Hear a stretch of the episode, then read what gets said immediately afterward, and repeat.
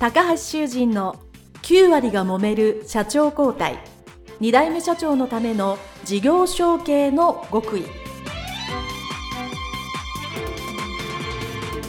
この番組は2代目社長専門経営コンサルタント高橋修人が経営に悩んでいる2代目社長やこれから社長になる後継者に向けて経営力を伸ばし会社を引っ張れるリーダーシップを身につけるための番組です。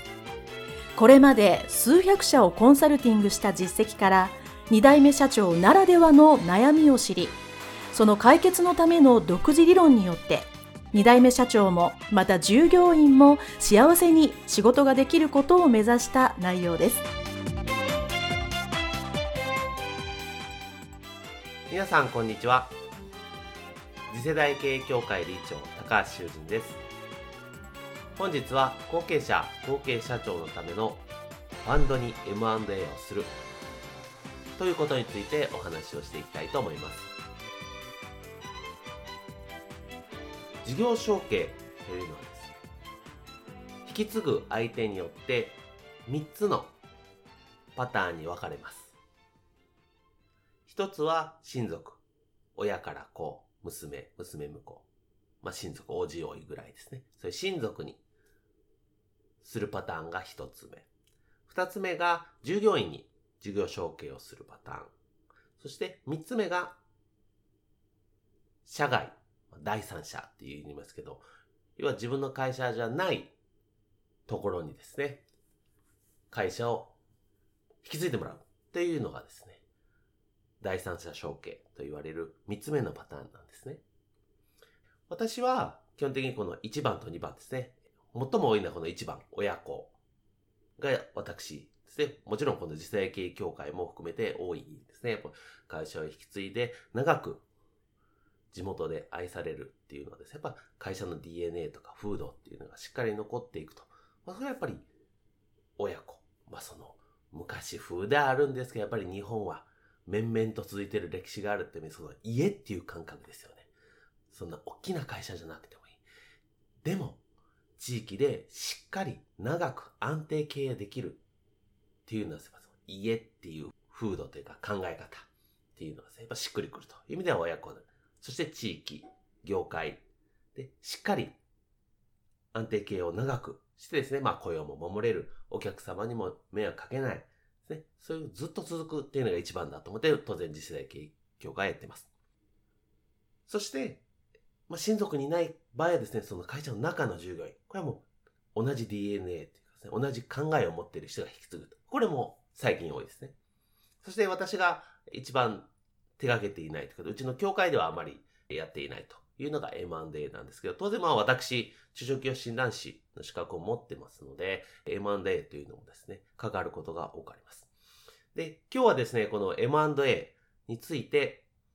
少しお話をしたいと思いますし、その中でファンドっていうのに M&A をするときには、どういう特徴があるかっていうのをですね、お話ししたいと思います。事業承継において M&A して他社に会社を引き継いでもらおうっていうのはですね、ここ数年非常に増えてますよね。宣伝でも見ますよね。社名は言えませんけどね。ニュース番組とかでよくね、バンバンしてます。で、実際国の統計でもですね、引き継ぐ人がまあ、親族、もしくは従業員でいないので、他社さんに M&A して引き継いでもらおうっていうのはですね、よくあります。当然そこにいろんな課題があったり、問題があったり、成功事例と失敗事例があるんですよね。でこれはやっぱりその会社がですね、全くさっき言った風土とか、理念が違う会社に変われるわけですから、なかなかその、要は二つの会社が一つになるってなかなか難しいわけですよね。で、ここでまあ PMI というふうに、これは以前お話ししたこともあるかと思いますけど、企業統合っていうね、コンサルティングがまあ我々中小企業診断士の最近の大きな仕事にはなってるんですよね。なかなか二つの会社を一つに融合するっていうのは難しいわけです。じゃあそこでそういう会社さんに売るのではなく、ファンドに売ったらどうなるかというのが今日の主題なわけですね。皆さんファンドと聞いてですね、どういうイメージ持ってますかねちょっと前であれば、ハゲタカのイメージですよね。あの、名前は出せませんけどね。はい。まあもちろん、あの、小説とかね、ドラマにもなってる私の好きな小説もね、ハゲタカっていうのありますけど。まあ、やり方は別として、ファンドっていうのはそのお金を集めるわけですね。投資家からお金を集める。その集めたお金で何か収益になるものを買って、収益を上げて売却するというのがあります。で、これが、例えば、金融資産であったり、まあ、金とかですね、株とかですね、いろんなものを、え、当然、みんなからお金を集めて買うわけなんですよね。で、その中の一つの選択肢に会社っていうのがね、あるわけです。で、これ通常であればすごい大きい会社をですね、もう何百億円単位の会社をファンド作って買うとかっていうのはですね、まあニュースになるような話だと思うんですけど、まあ我々中小企業はですね、まあそんなファンドさんとご縁がないかなと思っていたんですが、まあ、我々のこの中小企業診断書の仲間で、まあ、そういうファンドマネージャーがおりますので、え、そこと提携をしてお話をすると。え、昨今その中小規模のファンドっていうのがありまして、集める金額、まあもちろん元の金額はすごく大きい。100億円単位なんですけど、投資する先っていうのがですね、まあ、数億円単位から中小企業でも対象になると。いうことなので、皆さんの会社がですね、M&A する。まあ、売ろうと言った時に、数億円規模であれば、会社さんにそのまま売る同業の会社さんとか、異業種でもいいですが、会社さんに売るっていう選択肢もありますが、ファンドに売るっていうのもですね、今日一つ覚えていただきたいと思うんですね。じゃあそのファンドに売る場合と会社さんに売る場合何が違うのかというのをですね、お伝えしていきたいと思います。いろいろ違いはありますけど、大きく3つあります。一つは、ファンドに売るわけなので、そのファンドが経営するわけなんですね。でも実際は、その元の会社さんの経営者が経営するわけですね。そこにファンドから来た経営に強い、財務に強かったり、まあ、いろんな特徴があると思うんですけど、そういうものが入ってきて、まあ、経営改革をしてくれるっていうプロの目線がいて会社を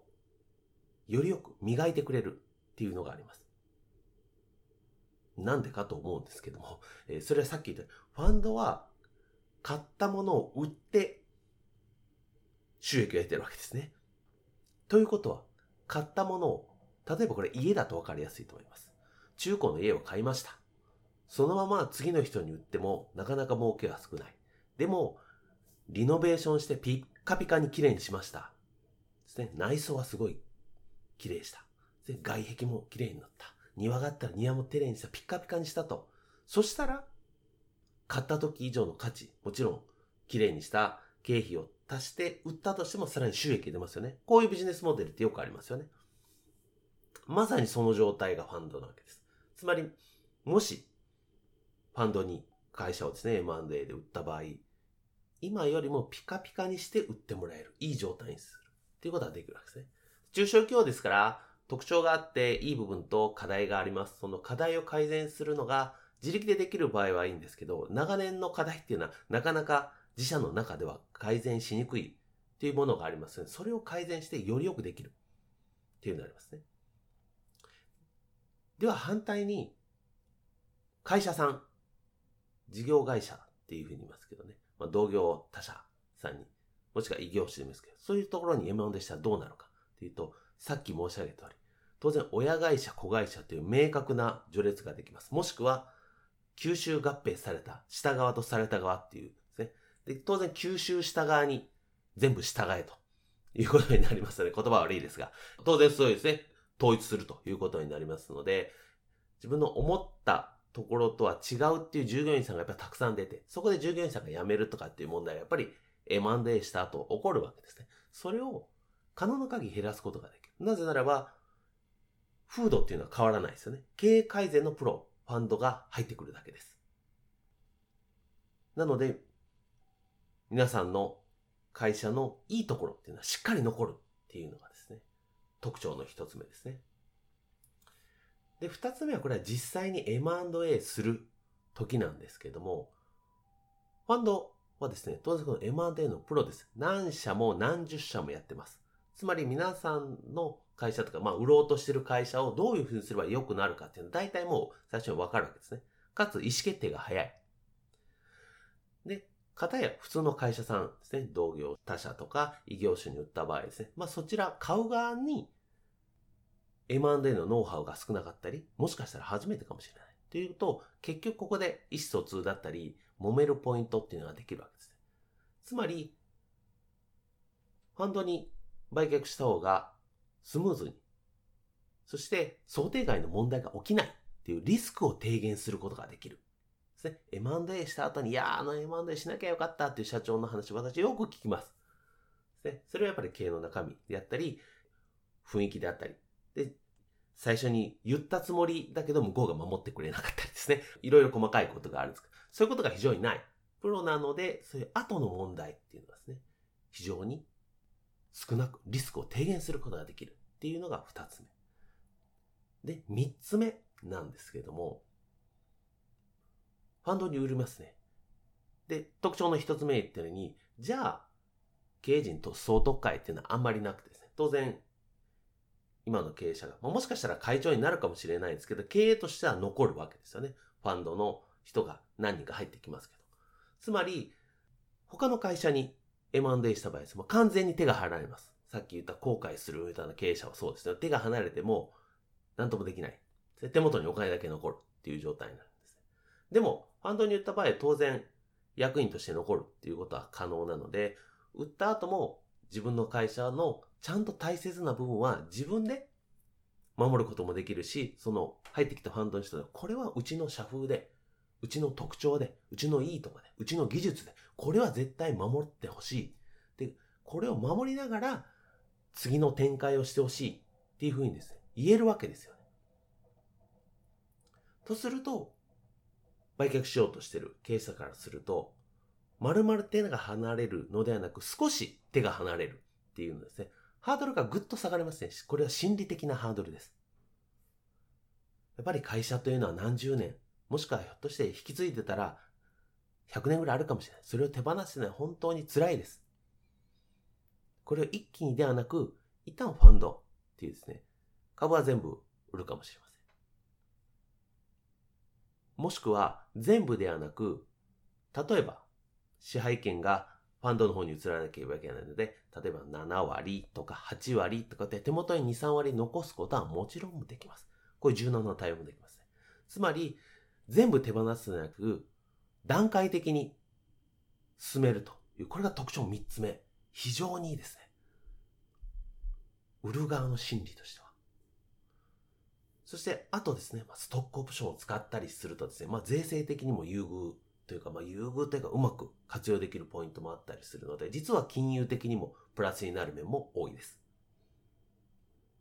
ですので、もし皆さんの周りですね、そういうまあ M&A 検討しようかなっていう場合、事業会社ですね、まあそういうこう、M&A をしてる専門の会社さん、名前出せませんけども、ある、そこに話を聞くのもいいですけども、一つ、そのファンド。ファンドっていうのも選択肢に入れていただけたらいいかなと思います。まあ、これはあの、まあ私の提携、もしくはうちの協会でもですね、ちょっとこれからですね、一つの提携パターンとして入れていこうと思ってますので、ぜひね、皆さんと一緒に、やっていきたいなと思っておりますので、この M&A するときにファンドっていうのも頭の片隅に置いていただけたら、これは皆さんにプラスじゃないかなと思います。はい。それでは、今回はここまでとさせていただきたいと思いますので、また次回のプログラムでお耳にかかりたいと思います。どうもありがとうございました。失礼します。